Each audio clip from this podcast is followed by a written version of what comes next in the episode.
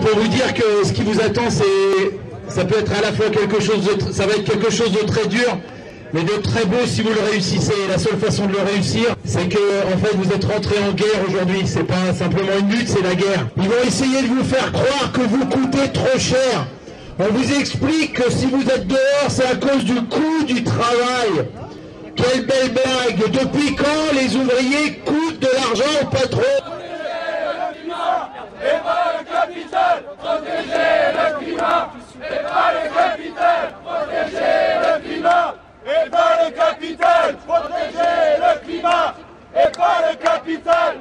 Le problème, c'est que on a une, une, politique qui est euh, décalée euh, sur euh, ce qu'est la, la, la, société réelle, quoi. Et, enfin, la société de la rue, la société du quartier, la société de la ville. Ouais, c'est sûr, j'ai fait passer des gens, mais moi, je m'en fous de leur loi. Enfin, c'est pas que je m'en fous de leur loi, c'est que je vais pas demander les papiers aux gens de savoir s'ils ont leurs papiers, ils ont pas leurs papiers. Si la loi, c'est ça, ben, il faut changer les lois, puis c'est tout, quoi. Allez, bonsoir, c'est Grégor chaque semaine, celui que Garrigues à Montpellier, Canal Sud à Toulouse, la locale à Saint-Giron. Et bien évidemment, Radio Primitive sur Reims, où cette émission est réalisée. Grégor, une parole anarchiste communiste.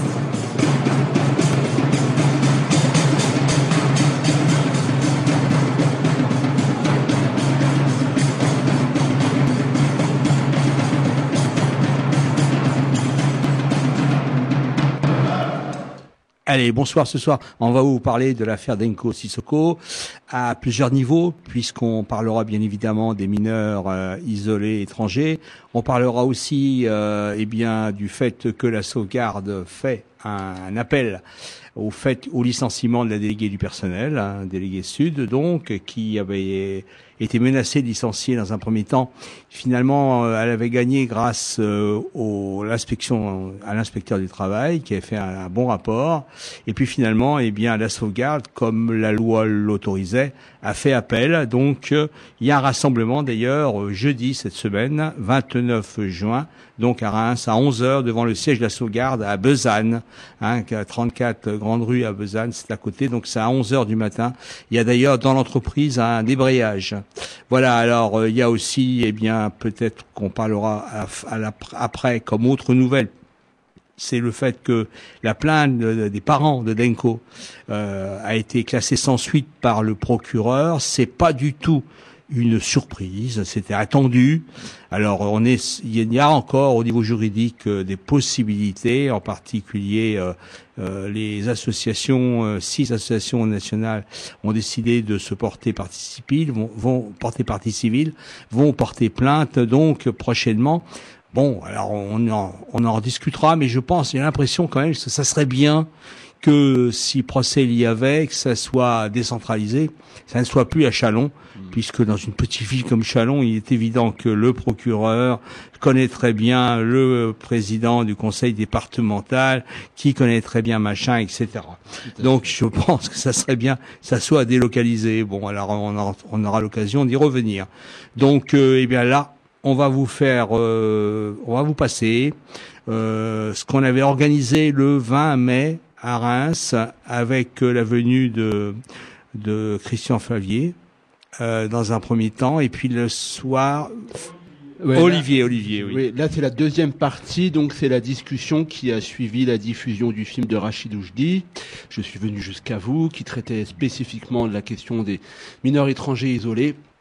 Et euh, dans un premier temps, euh, vous allez entendre une personne qui est juriste et qui va nous raconter euh, un petit peu euh, comment elle prépare euh, les mineurs et la question justement de ce passage où on passe d'un statut de mineur étranger isolé à un statut de demandeur d'asile, ou en tous les cas comment on peut faire pour, euh, pour, pour obtenir euh, ce, fichu droit d'asile, enfin, dans quelle situation se retrouvent ces mineurs-là, et puis avec des éléments juridiques, et puis dans un second temps, euh, on entendra quelques-uns de ces mineurs étrangers-là, et, et, voilà, ça dure, ça dure une demi-heure, et, et, on se retrouvera après, ce qui nous permettra d'illustrer cette affaire d'Enko Sissoko, qui n'en est malheureusement pas terminée, mais avec les éléments que tu donnais, ce nouveau remboursement de l'appel de la part de l'employeur de l'éducatrice. Mais bon, tout ça, on en discute après, dans une demi-heure.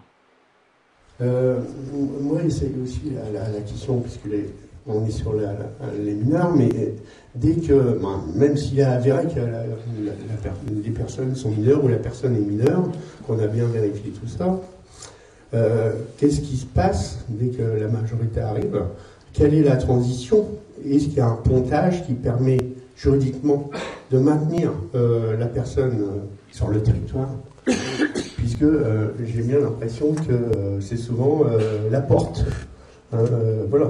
Sur les questions donc juridiques, sur, sur, les questions aussi d'obligation, puisque les conventions internationales mettent en place un droit d'asile aussi bien pour les mineurs que pour les majeurs. Donc voilà, j'aimerais savoir aujourd'hui qu'est-ce qu'on peut dire de, tout ça? Alors au niveau de la loi, il y a deux choses. Si le jeune arrive au moins avant l'âge de 15 ans, c'est-à-dire si, en fait, la loi dit, s'il est pris en charge au moins trois ans par la ZE, il a droit à la nationalité française, code civil. Il faut savoir ça, parce que des fois, ce n'est pas appliqué. Mais ça veut dire aussi que quand il a 15 ans, le gamin, il faut absolument qu'il soit déjà pris par la, par. Après, pour ceux qui viennent à 16 ans, c'est-à-dire qui ont au moins deux ans euh, pris en charge par l'ASE, au moins deux ans.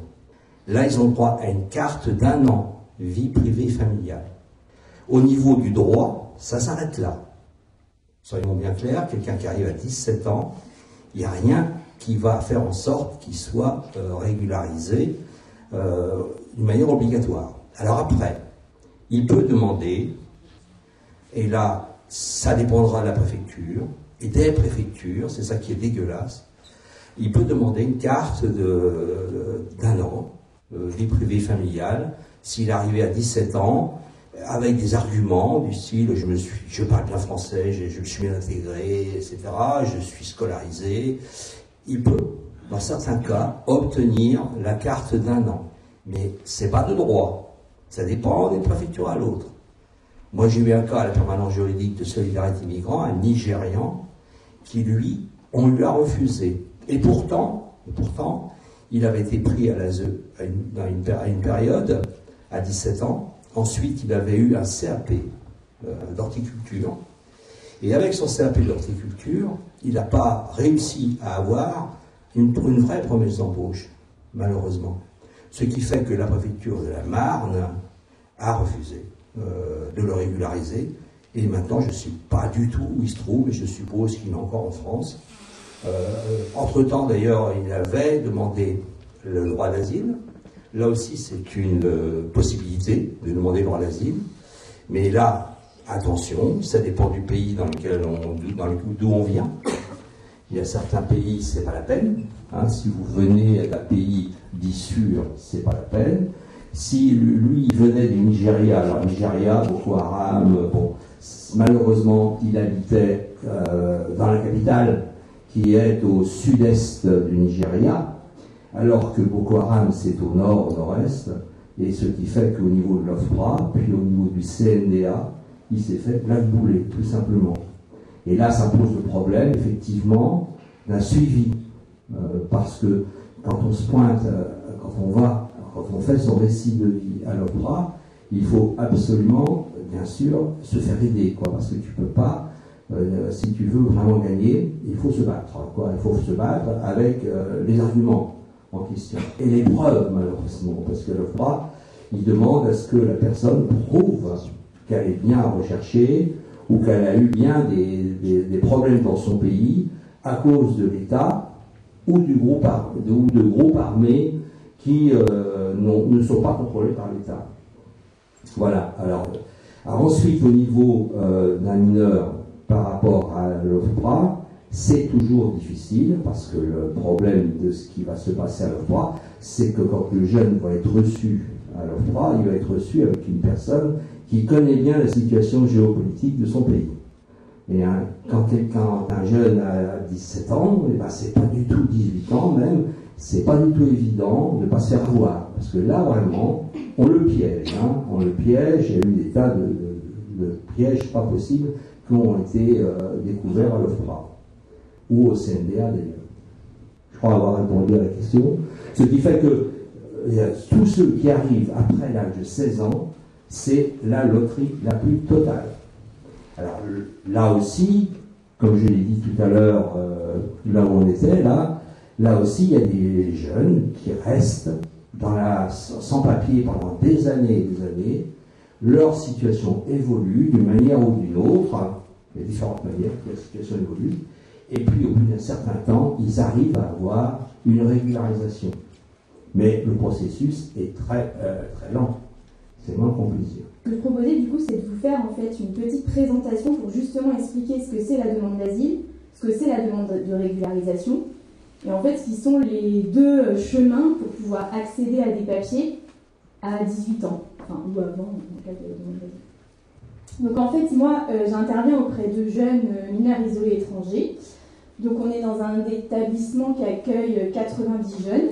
Donc je suis juriste et du coup, moi, je m'occupe de tout ce qui est euh, bah, tout démarches administratives, papiers, euh, tribunaux, enfin voilà. Tous les problèmes liés à la justice et aussi l'obtention des papiers et l'accompagnement. Euh.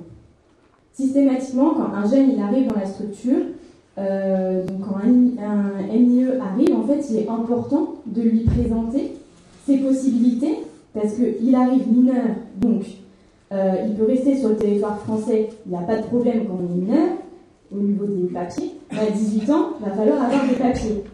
Donc pour ça, il y a deux chemins possibles. Soit on fait une demande d'asile, soit on fait une demande de régularisation.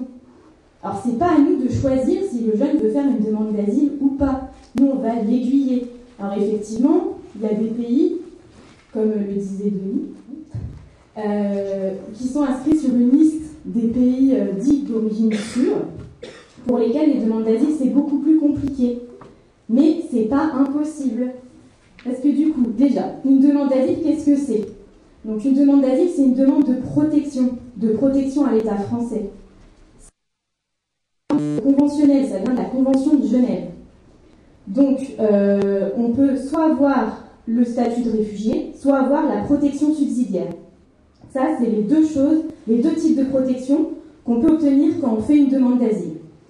Donc le statut de réfugié, en fait, il est reconnu à toute personne qui craint d'être persécutée en raison de sa race, de sa religion, de sa nationalité, de son appartenance à un certain groupe social de ses opinions politiques et qui se trouve hors euh, du pays dont elle a la nationalité.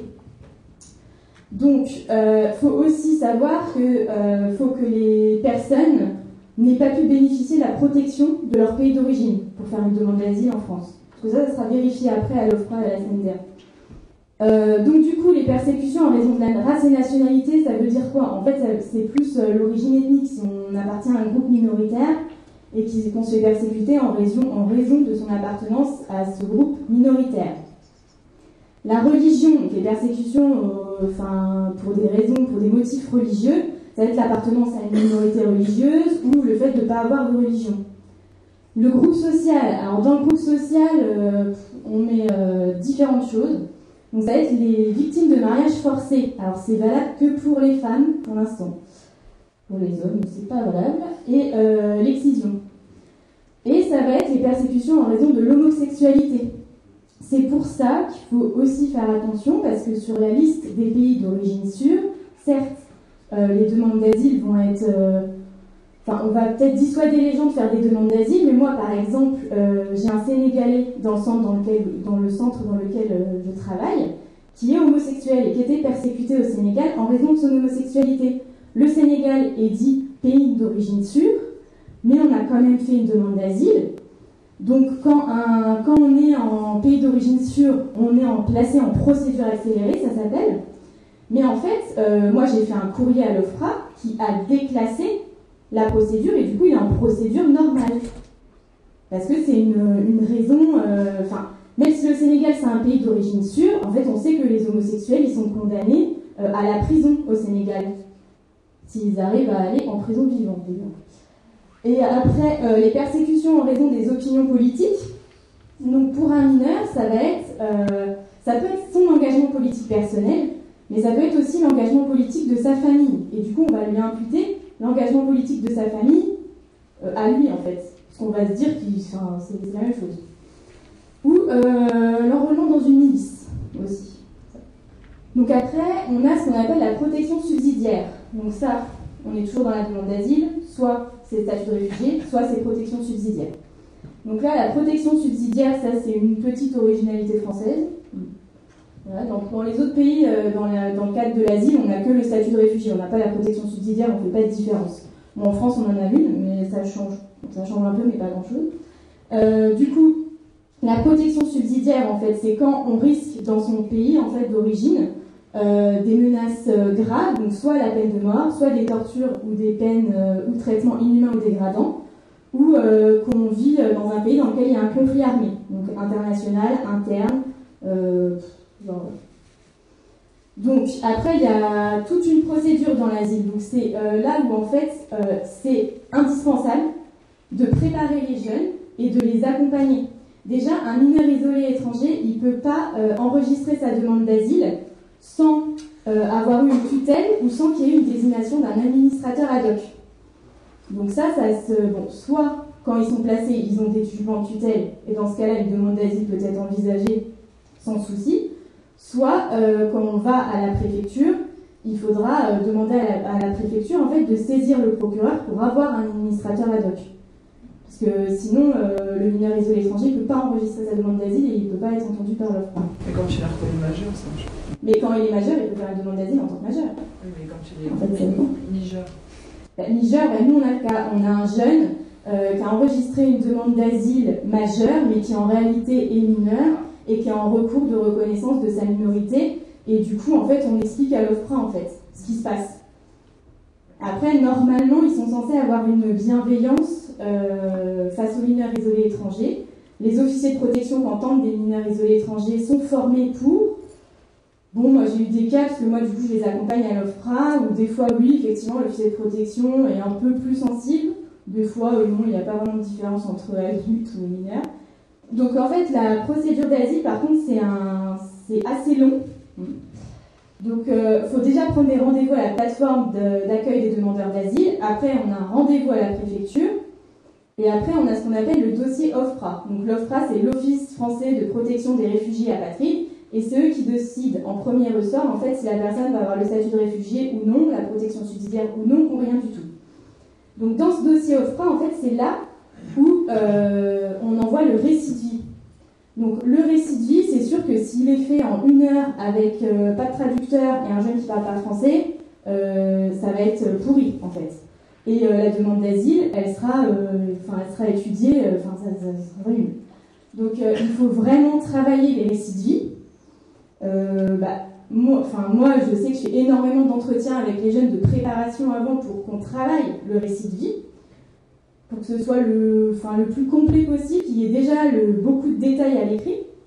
Et éviter les pièges. Et éviter les pièges aussi, ouais. Notamment au niveau géopolitique. Enfin, il faut aussi pouvoir avoir soit des connaissances politiques pour aiguiller au mieux les jeunes, en fait. Donc, il faut avoir fait le récit de vie avant d'aller chercher le dossier OFRA. C'est mieux. Sinon, on n'a que 21 jours pour le faire et c'est un peu court. Donc, euh, après, euh, ils sont convoqués donc, à l'OFPRA à Paris. Donc euh, là, il y a le fameux entretien OFPRA avec quelques questions pièges, évidemment. Là, c'est pareil. Enfin, si on, si on envoie les personnes sans être préparées, mais que ça soit adulte ou mineur, hein, enfin, c'est horrible. Déjà, ils sont...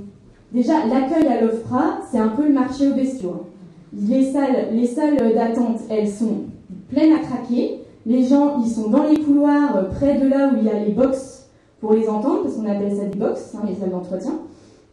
C'est des toutes petites euh, salles d'entretien, toutes, euh, toutes petites. Et voilà, il y a plein de gens dans les couloirs, des gens qui ont des attelles, qui n'ont pas de siège, enfin tout va bien. Et, et donc ce jour-là, c'est ce jour-là où ils racontent une première fois donc leur vie face à quelqu'un qu'ils ne connaissent pas qui va poser plein, plein, plein de questions, et avec un interprète qui est plus ou moins compétent. Donc faut, euh, voilà, faut préparer cet entretien-là parce que euh, bah, le jeune ou l'adulte, en fait, y a des, on peut demander des pauses si on en a marre, on peut euh, dire que l'interprète, c'est bizarre là ce qu'il dit, on n'est pas trop d'accord. Enfin voilà, il y a, des choses qui peuvent être mises en place et puis faut essayer. Enfin, moi, avec eux, je fais des entretiens blancs, quoi. Et quand c'est nécessaire, on en fait trois, quatre fois des entretiens blancs pour être préparer au mieux en fait. Donc après, l'OFPRA, en fait, soit elle accorde le statut de réfugié, donc le statut de réfugié, ça donne une carte de résident de 10 ans, soit elle accorde la protection subsidiaire, donc ça, ça donne une carte d'un an qui est renouvelable ensuite, soit il y a un refus, et quand il y a un refus, en fait, c'est là où on fait un recours à la Cour nationale du droit d'asile. Donc c'est à Paris aussi, donc la CNDA, c'est euh, beaucoup plus dur que l'OFPRA, parce que du coup, c'est des formations de jugement, donc il y a trois juges, il y a un rapporteur, et euh, il y a un greffier. Donc ça fait quand même euh, 3, 4, 5 personnes devant soi. Euh, moi je sais que pour les mineurs isolés euh, que j'emmène à la CNDA, rien que ça, c'est euh, c'est ultra flippant en fait. De savoir qu'on va être devant 5 personnes et qu'on va devoir raconter encore une fois sa vie devant 5 personnes. Et là, les juges à l'OFPRA, enfin les juges à la CNDA par contre, ils sont Enfin, euh, pas, vraiment bienveillant, pas du tout même. hein. Enfin, moi, je sais que par exemple, il y a un jeune bon, qui avait raconté toute son histoire, etc. Donc, qui avait été orphelin en fait à l'âge de euh, 4 ans. Euh, et en fait, la juge lui dit, mais en fait, si on considère que tes parents, en fait, ils sont pas morts, bah, du coup, euh, toute ton histoire, elle est fausse. Donc voilà, c'est ça, ils remettent tout en cause. Tout est remis en cause. Donc c'est là aussi l'importance d'avoir quand c'est possible, des preuves, des actes de décès, etc. Mais dans certains pays, on ne fait pas d'actes de décès. hein. Mais bon, les juges français voudraient qu'il y ait des actes de décès pour chaque décès. Sauf qu'au fin fond de l'Afghanistan, on ne fait pas un acte de décès. Donc voilà, donc là c'est pareil. La décision CNDA, c'est soit euh, on accorde le statut de réfugié, soit on accorde la protection subsidiaire, soit l'asile elle est refusée. Donc il y a possibilité de faire un pourvoi en cassation, mais c'est plutôt rare. Et euh, sinon, ce qui est par contre sûr, c'est qu'on reçoit une OQTF sous les trois mois, donc une obligation de quitter le territoire français quand on est débouté de l'asile. Et c'est là où, comme on disait cet après-midi, il fallait être un peu stratégique, parce que derrière l'asile, la demande de titre de séjour, elle est possible. Sauf que euh, plus on la fait tôt, mieux c'est. Donc il faut mieux pas attendre de recevoir l'obligation de quitter le territoire français pour faire une demande de titre de séjour. Autant le faire dès qu'on sait que la personne elle est, déboutée, prévoir en amont des rendez-vous préfecture, prévoir en amont le dossier titre de séjour et déposer direct un dossier titre de séjour derrière. Donc après du coup justement euh, le titre de séjour en fait donc ça va être euh, à la base donc les gens qui n'entrent pas dans le cadre de l'asile donc qui veulent pas demander l'asile ils font une demande de titre de séjour. Les personnes qui viennent d'un pays d'origine sûre parce que c'est un peu plus compliqué encore que euh, voilà faut un peu étudier euh, le, cas de la personne. Et après les demandes d'asile qui ont été rejetées par l'OFPRA ou par la CNDA du coup les demandeurs d'asile peuvent faire derrière une demande de titre de séjour donc, euh, les papiers qu'il faut avoir pour faire une demande de titre de séjour, en fait, il faut déjà commencer par les papiers. Obligatoirement, pour le dépôt d'une demande de titre d'un titre de séjour, il faut avoir un acte de naissance. Dans le, bon, l'idée souvent, c'est, euh, enfin ça, ça dépend des pays, mais des fois, l'acte de naissance, il doit être obligatoirement légalisé ou apostillé. Ça, ça se fait dans les services consulaires. Dans tous les cas, même si c'est pas obligatoire, c'est toujours mieux de le faire, la légalisation, car ça donne une, euh, une force au papier en disant que c'est un peu plus vrai. Parce que les papiers, euh, souvent, euh, derrière, ils sont remis en cause. Voilà, les jeunes après sont poursuivis pour usage de faux. Mais quand les papiers sont légalisés, c'est bon, ça donne un peu plus de force. Après, des fois, c'est pas pour autant que ça marche. mais- donc, donc c'est là, en fait, il faut commencer les démarches à l'ambassade. Les démarches à l'ambassade, il faut les commencer à 18 ans. Parce que la demande de titre de séjour, c'est à 18 ans qu'on l'a fait. Donc on commence avant. Donc, euh, et pour un dépôt de titre de séjour à 18 ans, le passeport, c'est pas obligatoire. Ça, il y a plein de préfectures qui disent que si c'est obligatoire. C'est faux, c'est pas obligatoire. Ce qui est obligatoire, c'est un acte de naissance. Et après, on peut avoir une, carte consulaire, euh, parce que comme ça, ils auront le papier d'identité avec photo, ce que la préfecture aime bien. Mais euh, en vrai, c'est pas obligatoire. Enfin, moi, j'ai déjà déposé des demandes de titre de séjour juste avec un acte de naissance. Donc euh, là, en fait, dans la demande de titre de séjour, Estelle, euh, je- je- je- vu et je crois que ça arrive souvent euh, que justement dans la Marne, il y a toute une difficulté avec ces histoires d'actes de naissance. Et quand il y a des marches en fait à l'ambassade, quand les papiers ne viennent pas du pays précisément, et encore je me demande même si en venant du pays, il n'y a pas encore un problème. Et euh, ce que j'entends, c'est que par exemple à la Cour d'appel, euh, il y a pas mal de jeunes euh, à qui on refuse le statut de mineur ou de reconnaître qu'ils le sont. Parce que ce qui est mis en avant, c'est les conditions d'obtention des papiers. Mais ça, c'est un gros problème. Enfin, nous, par exemple, alors nous, c'est le contraire, tu vois. Nous, ils veulent des documents qui sortent de l'ambassade, pas qui viennent du pays. Et même encore comme ça, en fait, euh, après, euh, quand on leur dit, mais si, mais le passeport sort de l'ambassade, on les a même accompagnés, ils disent, non, mais en fait, on remet en cause l'état civil. Donc, ce qu'il y a sur le passeport. Mais bon, après, euh, ça, c'est voilà, les vérifications des polices en- aux frontières, enfin, de la police, de l'authentification, en fait, des papiers, qui pose problème aussi, parce que l'authentification des papiers, ils le font des, des fois, enfin, certains services de police ont juste deux modèles date de naissance. Non, mais en fait, ce, qui- ce que nous on dénonce, Ouais, c'est l'ingérence, quoi. Il y a une ingérence française dans euh, les affaires euh, intérieures des, des pays euh, qui sont concernés. D'où on se, d'où, d'où on, on se permet d'aller évaluer des documents qui viennent du Mali. Et, et si, alors, imaginons qu'un Français se présente comme ça au Mali et, et qu'on fasse authentifier son passeport. Si on le jugeait faux, j'imagine même pas le conflit diplomatique que ça créerait, quoi. Et nous, les gamins, systématiquement, on l'authentification de la police aux frontières, enfin systématiquement très très souvent, sur, des documents que les gamins euh, vraiment euh, sont, persuadés euh, qu'ils sont, authentiques, et ben, on a des, rapports d'authentification faux. Alors même que les gamins ont eu, sur la base de ces documents-là, un passeport délivré par l'ambassade. Donc ça veut dire que l'ambassade délivre du pays, délivre des passeports sur des faux papiers, quoi. Voilà.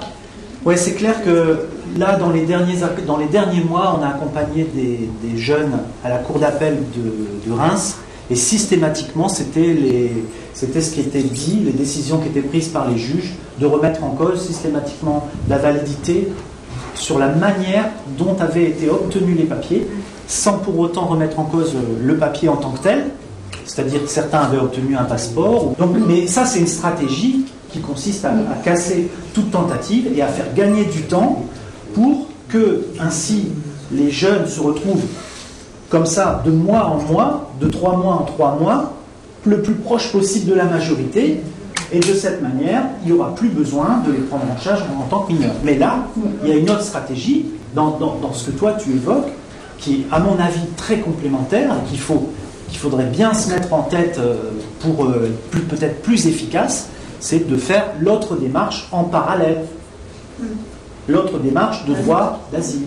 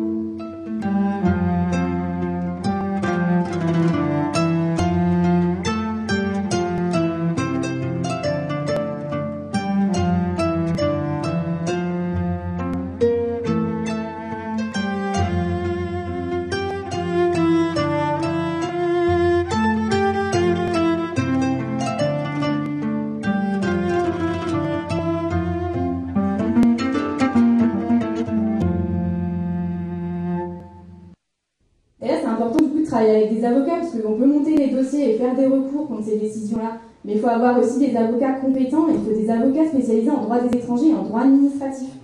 Parce que c'est du droit administratif. Mais après, il faut trouver les avocats compétents. Alors, il y a quelqu'un qui veut intervenir.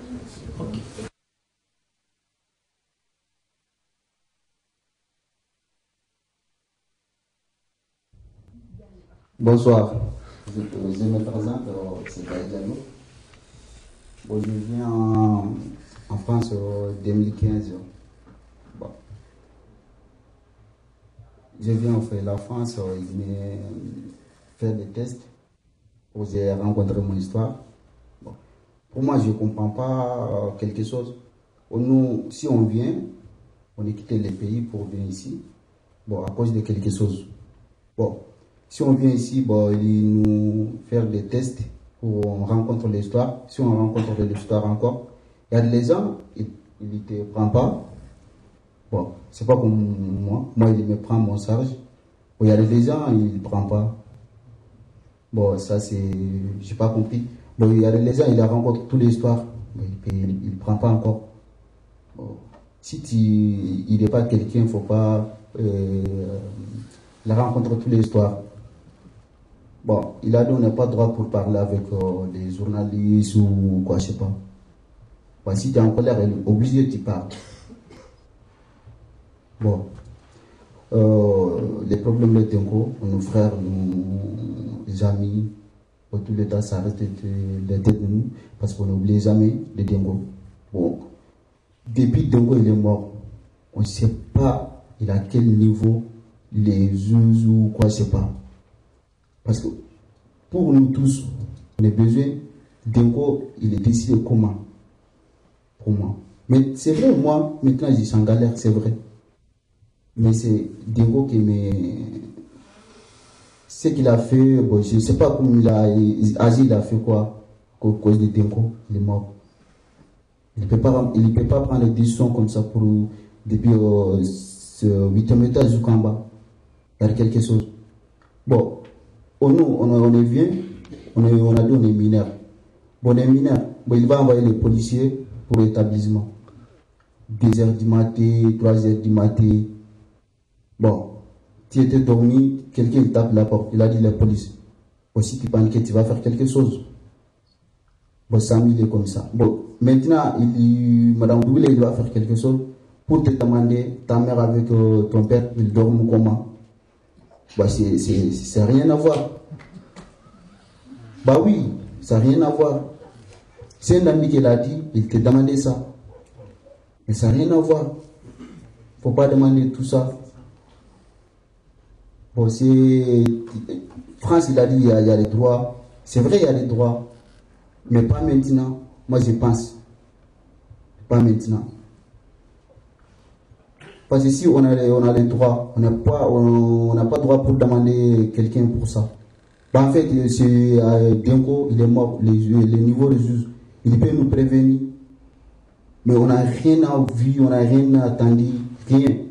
Tous les jours, il vient, il travaille, il descend, il rien. Il dit rien pour nous. Bah, c'est, madame, c'est. En fait, ça dépend vraiment des départements et c'est là où il y a une inégalité qui est totale sur le territoire. En fait, c'est qu'il y a des départements qui refusent de faire des contrats jeunes majeurs. En fait, c'est les à la libre appréciation du conseil départemental. Donc légalement, c'est pas obligatoire. Mais euh, il y a des départements euh, qui sont OK pour donner des contrats jeunes majeurs. Donc les contrats jeunes majeurs, ça peut aller jusqu'à 21 ans. Donc voilà. Après, euh, nous, par exemple, chez nous, ils donnent des objectifs dans le contrat jeune majeur. Donc après, il faut que les objectifs soient respectés. Euh, mais par contre, les refus de contrat jeune majeur ou quand on arrête un contrat jeune majeur, quand c'est le cas pour le jeune, normalement, toute décision d'administration doit être justifiée. Donc, faut euh, donc que les jeunes demandent en fait en leur nom cette justification. Si dans les deux mois l'administration n'a pas répondu, on peut attaquer, on peut faire un recours devant le tribunal. Nous, c'est ce qui s'est fait pour un jeune qui a eu un, une rupture de contrat jeune majeur. Euh, bon, on ne sait pas trop pourquoi en fait. Moi, il n'avait pas eu de contrat jeune majeur, mais qui avait une maladie grave et en fait euh, qui était mis à la rue, mais euh, qui risquait la mort en fait à la rue à cause de sa maladie. Donc du coup, des associations relais ont pris, ont pris le dossier et on fait du bruit avec médiatisation, etc. Et, et risque en fait de recours. Et euh, du coup, euh, bah, le jeune a été réintégré avec un contrat jeune majeur. Quand il a, il a un refus, il faut faire une demande de justification Ouais, dans les deux il mois. faut non.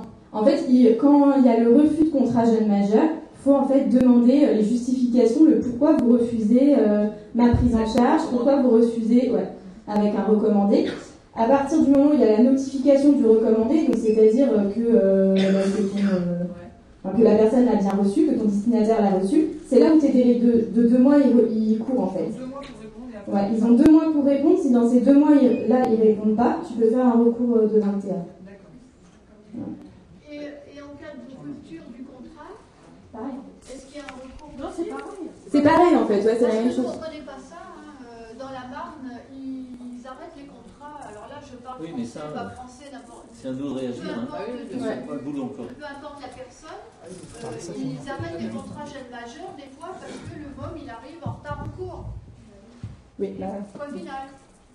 Non, mais après, voilà, il faut, faut que ça soit justifié, la fin du contrat jeune majeur. Après, les recours, ils gagnent pas forcément parce que c'est à la libre appréciation du conseil départemental.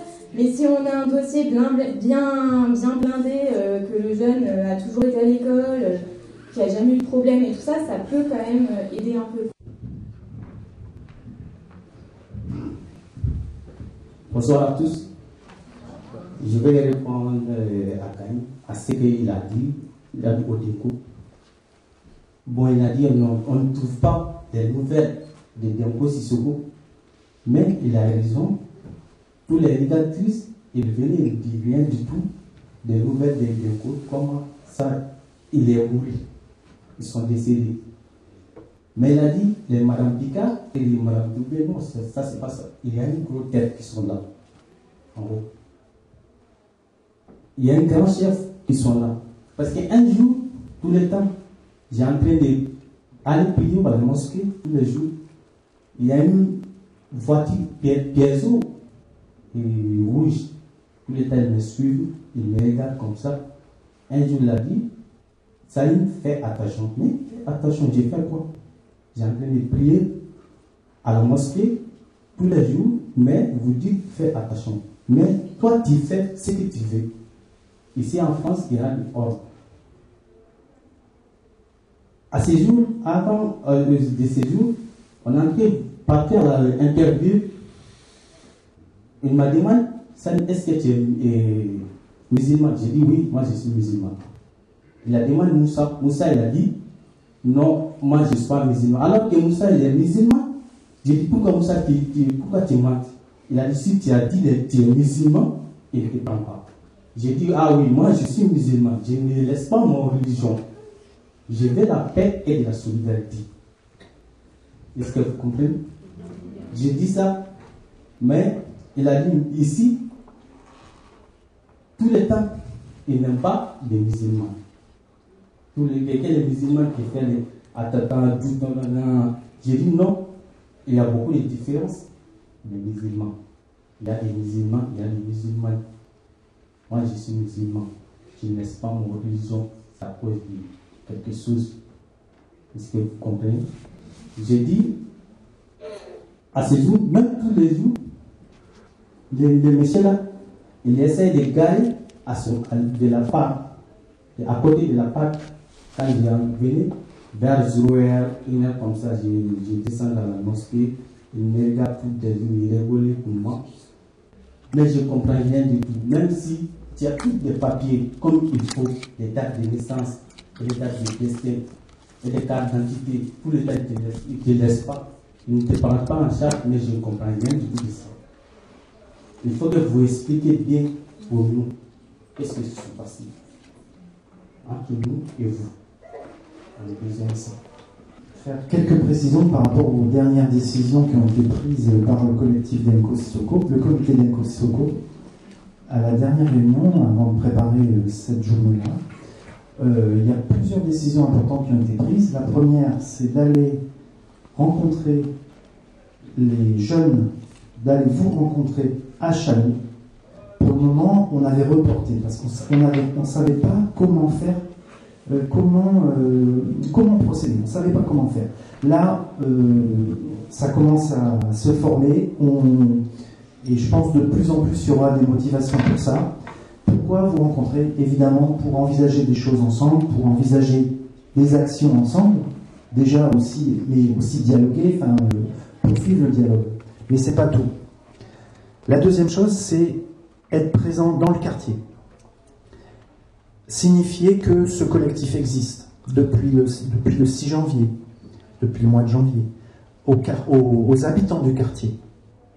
Et ensuite, de refaire une action publique, cette fois, devant le Conseil général, parce que, comme quelqu'un l'a dit, je ne sais plus c'est toi qui l'as dit ou un camarade, il y a des têtes, des responsables qui prennent des décisions. Et il y a des gens qui appliquent de manière scandaleuse, c'est vrai, mais il faut aller là, au Conseil général, là où ils font des belles réunions, des belles assemblées pour voter le budget, tout ça, et il faut que nous, on se fasse entendre. Ce sera une, une autre occasion pour, pour qu'il y ait un début de mouvement collectif et qu'on soit ensemble. On n'a pas besoin d'être des milliers, mais si on est déterminé et qu'on sait ce qu'on a à dire, on pourra avoir de l'impact. Je prends pour exemple, lorsqu'il y a des éducateurs et des éducatrices qui avaient refusé le fichage de la population de Vitry-François, il y a environ une dizaine d'années, il, y a, eu une mobilisation et on a occupé, enfin on a fait une action au Conseil général à 20 personnes. 20 personnes, hein On a fait une conférence de presse devant, on était en tout maximum 50 personnes. Mais des gens déterminés, qui avaient des choses à dire. Eh bien, euh, ça a fait du bruit, parce que je pense qu'aujourd'hui, si on posait la question à Savary, que j'appelle Saturnin, hein, celui qui tire les ficelles de tout ça, qui fait les déclarations euh, tonitruantes sur, euh, pour protéger son personnel exemplaire, eh bien, il, faut, faire ces choses-là. Donc, on a des projets, on a des projets ensemble, il faut avancer.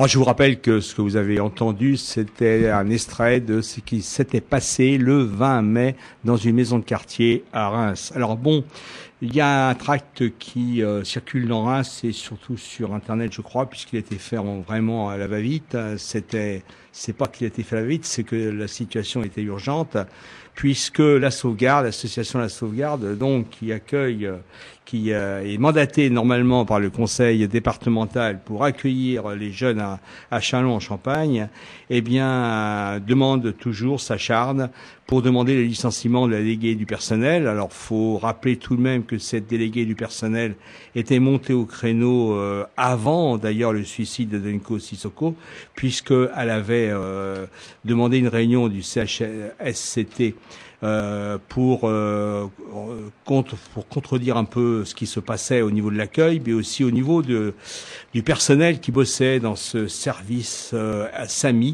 euh, de Chalon. Donc, euh, alors, euh, elle avait gagné dans un premier temps grâce à l'inspecteur du travail qui avait dit que dans ses conclusions qu'elle était dans qu'elle était intervenue dans le cadre de sa fonction d'élit du personnel, mais aussi par la direction elle-même puisque depuis janvier des, améliorations ont été apportées au SAMI d'ailleurs. Donc cette euh, cette déléguée du personnel a fait un bon boulot puisque les conditions euh, de travail des des salariés du SAMI a, a vraiment euh, s'est vraiment amélioré. Alors simplement, euh, pour que ta phrase que tu as dit ne soit pas ambiguë, par rapport au personnel, c'était par rapport à leurs conditions de travail. hein. C'est ça, Voilà. par rapport à la condition de travail, tout à fait. Et euh, la raison du licenciement, c'était une faute lourde, donc sans préavis, pour euh, un dénigrement euh, de, de, de son employeur et un dépassement des cadres euh, de son mandat. En l'occurrence, euh, une expression publique sur ses conditions de travail. On voit un peu l'expression et le niveau de la démocratie qui peut régner dans cette boîte, hein, la sauvegarde. Et d'ailleurs, notre émission était directement visée Ah oui. par la sauvegarde, ainsi euh, qui avait été d'ailleurs renseignée par euh, nos amis des bêtes euh, qui nous écoutent, qui nous écoutent régulièrement. Ces propos n'engagent que toi. Je m'en désolidarise immédiatement.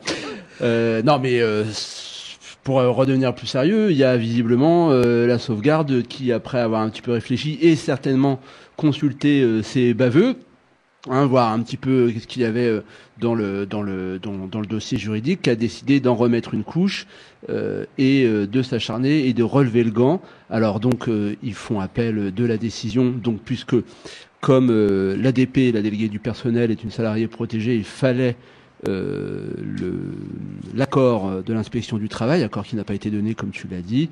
Donc là, il va y avoir un appel. Donc vraiment, Un on appel devant le ministère, hein, devant le ministère du Travail. C'est vrai Alors. que le ministère du Travail n'a que ça à foutre en ce moment. Et elle devrait être entendue le 6 juillet, je crois.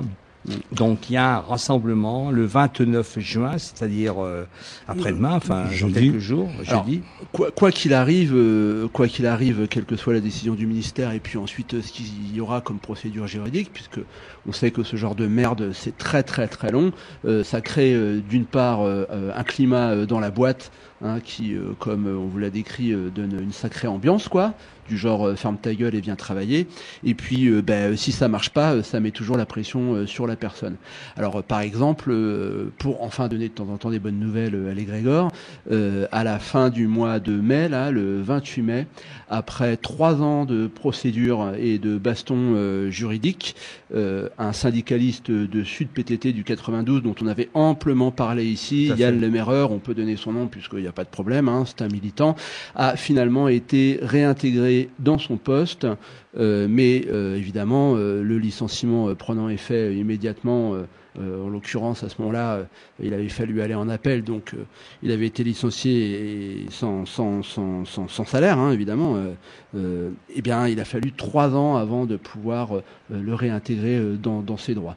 Alors Yann va y retourner bien sûr, mais dans un état évidemment nerveux et dans un état d'appauvrissement assez assez assez assez fort. Mais euh, bon, il n'a jamais été isolé. Euh, Là, euh, c'est le même cas. Il faut évidemment que cette déléguée du personnel ne soit absolument pas isolée. De toute façon, elle a envie de se battre. Elle est là aussi pour se battre parce que son cas personnel dépasse son, son, sa, simple personne, hein, puisqu'elle l'a toujours dit, c'est aussi un combat avec, euh, avec les jeunes et avec les mieux. Euh, il va falloir, puisque la sauvegarde nous invite à relever le gant, et ben, le prendre et puis, euh, et puis se, bagarrer. Quoi. Mais on voit que euh, la sauvegarde euh, sauvegarde pas grand-chose, hein, puisqu'elle est même pas capable de sauver les jeunes dont elle a dont elle a la charge. Oups. Mais que visiblement elle a du temps et de l'énergie et de l'argent à perdre pour ce genre de choses. Bon, et ben on va dire une pierre de plus dans son jardin, quoi. Tout à fait. Alors, il faut rappeler que c'est une association, loi 1901, cette sauvegarde Oh, oui. en question. Elle a plus de 200 salariés dans la Marne, d'ailleurs. Alors que si vous regardez sur Internet, vous allez voir que les sauvegardes, il y en existe beaucoup, euh, quasiment dans chaque département. Alors, faut savoir aussi qu'on est dans un monde qui n'a pas grand-chose à voir avec l'associatif. hein. C'est un monde de business. euh, C'est euh, donc euh, euh, des gens qui, euh, au niveau de la direction de ces sauvegardes, veulent avoir euh, bah, des contrats avec les conseils départementaux, surtout. hein, et euh, ce sont des gens qui sont capables, eh bien, d'accepter n'importe quoi. et avec la PJJ. Et, donc, pour info, il faut savoir que la sauvegarde de la Marne euh, chapeaute aussi la sauvegarde des Ardennes. Oui. Qui, qui avait été placée en- plus ou moins en redressement judiciaire il y a quelques années. Oui. Et puis, pendant que j'oubliais, euh, vous avez entendu parler, on en a parlé dans ces- à cette antenne, à des centres euh, d'hébergement euh, pour euh, les mineurs. Ça s'appelle les CEF, je crois. Mhm. Hein, il y en a un CEF dans la Marne et c'est géré par la sauvegarde. Bon, il nous reste quelques minutes puisque tu as entamé une rubrique animalière, euh, je ne peux pas m'empêcher de la continuer puisque euh, euh, on en a assez peu parlé mais c'est quand même assez terrifiant. Enfin, on a eu euh, une anecdote et euh, un, un- un fait divers il y a quelques jours qui nous a fait sourire puisque euh, devant leur grande efficacité, la police a des armes, se dés- s'auto-désarme elle-même euh, puisque on a on a entendu parler d'un type qui avait été, qui se baladait en ville à Paris avec une arme Bien- visible, bien apparente, Voilà, tout à fait, qui a été désarmé euh, par la BAC. Alors, euh, il s'en est tiré euh, sans, euh, sans, sans conséquences physiques pour lui. C'est assez euh, miraculeux et, et inédit. Est-ce que les flics avaient eu un, un- comment dire, une reconnaissance euh, faciale ou euh, de, de, de type? Je, je pense, oui, c'était pas un arabe, le mec. Tout à fait. C'était, c'était, c'était le médecin de la brigade de recherche et d'intervention euh, qui se promenait. Alors même les médecins sont armés maintenant, donc euh, méfiez-vous. Et, euh, et, et donc voilà, euh, voilà. Maintenant, ce qui se passe à Paris, il y a des gens qui se, qui se désarment entre eux. Mais bon, trêve de plaisanterie, il y a quand même. euh, dans euh, la loi euh, de, février, une nouvelle loi de sécurité publique qui passait et qui, dont les décrets viennent d'être publiés, des choses quand même assez terribles qui viennent de passer et d'être votées. Alors, comme on vous le dit ici souvent, hein, les lois en général, elles ont tendance à, à, mettre euh, euh, en application des, des, des méthodes ou des usages euh, qui sont déjà là. Hein, mais là, on a vraiment quelque part un, salut clair aux flics et comment dire un encouragement et un soutien fort, puisque désormais ce- c'est c'est cinq, cinq, cinq cas qui vont permettre aux flics de tirer dans des notions aussi vagues que euh, alors atteinte à leur vie, à l'intégrité physique, bien sûr, mais arrêter un véhicule euh, dont les occupants seraient susceptibles d'eux.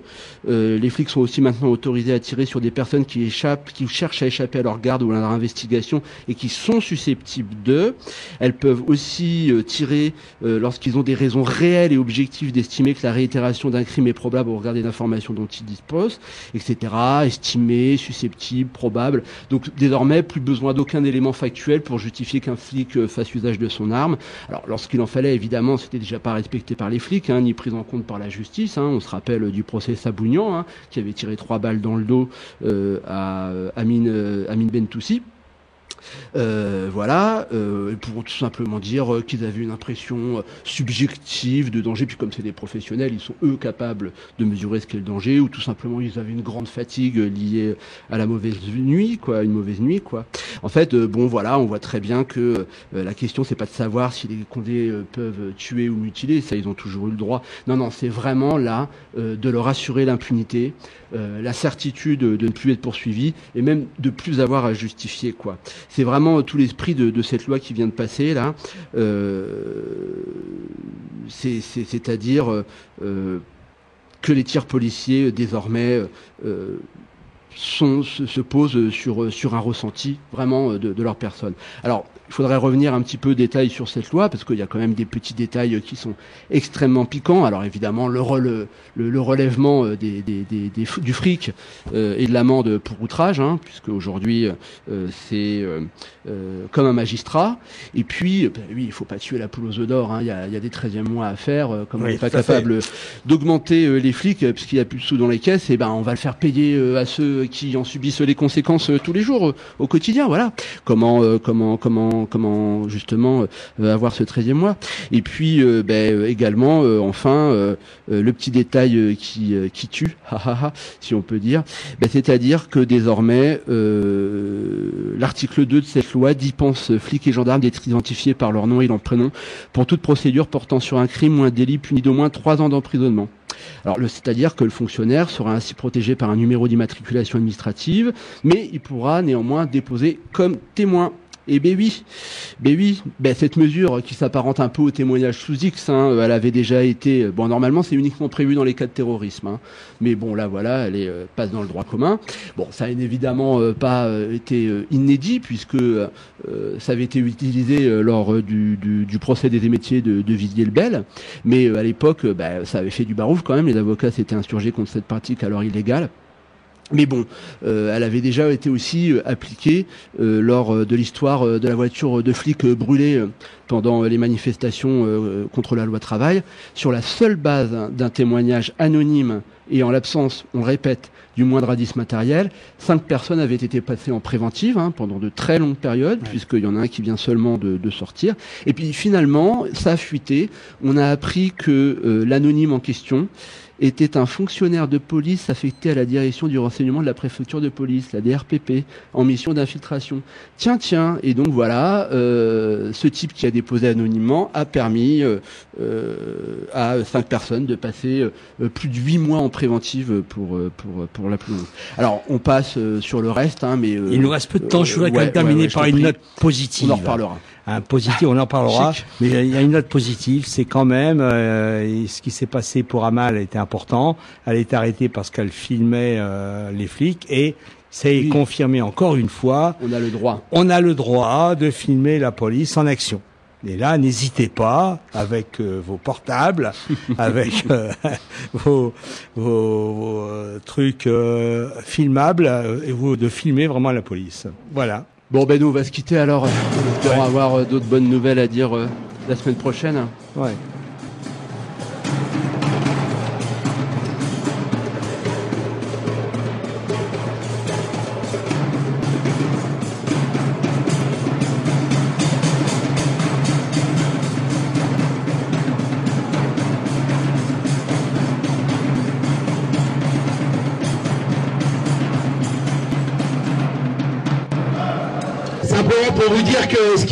Ça peut être à la fois quelque chose de, ça va être quelque chose de très dur, mais de très beau si vous le réussissez. Et la seule façon de le réussir, c'est que, en fait, vous êtes rentré en guerre aujourd'hui. C'est pas simplement une lutte, c'est la guerre. Ils vont essayer de vous faire croire que vous coûtez trop cher. On vous explique que si vous êtes dehors, c'est à cause du coût du travail. Quelle belle blague Depuis quand les ouvriers coûtent de l'argent au patron? Protéger le climat. Et pas le capital, protéger le climat. Et pas le capital, protéger le climat. Et pas le capital. Le problème, c'est que euh, on a une, une politique qui est euh, décalée euh, sur ce qu'est la, la- la- société réelle, quoi. Et, enfin, la société de la rue, la société du quartier, la société de la ville. Ouais, c'est sûr, j'ai fait passer des gens, mais moi, je m'en fous de leur loi. Enfin, c'est pas que je m'en fous de leur loi, c'est que je vais pas demander les papiers aux gens de savoir s'ils ont leurs papiers, ils ont pas leurs papiers. Si la loi, c'est ça, ben, il faut changer les lois, puis c'est tout, quoi. Allez, bonsoir, c'était les Grégor. Chaque semaine sur les Gaudigarigue, Montpellier, Canal Sud à Toulouse, à Local à Saint-Giron et bien évidemment Radio Primitive sur un sous cette émission réalisée. N'oubliez pas, cher et moi, qu'il y a un rassemblement jeudi 29 juin à 11h devant le siège de la sauvegarde à Besanne.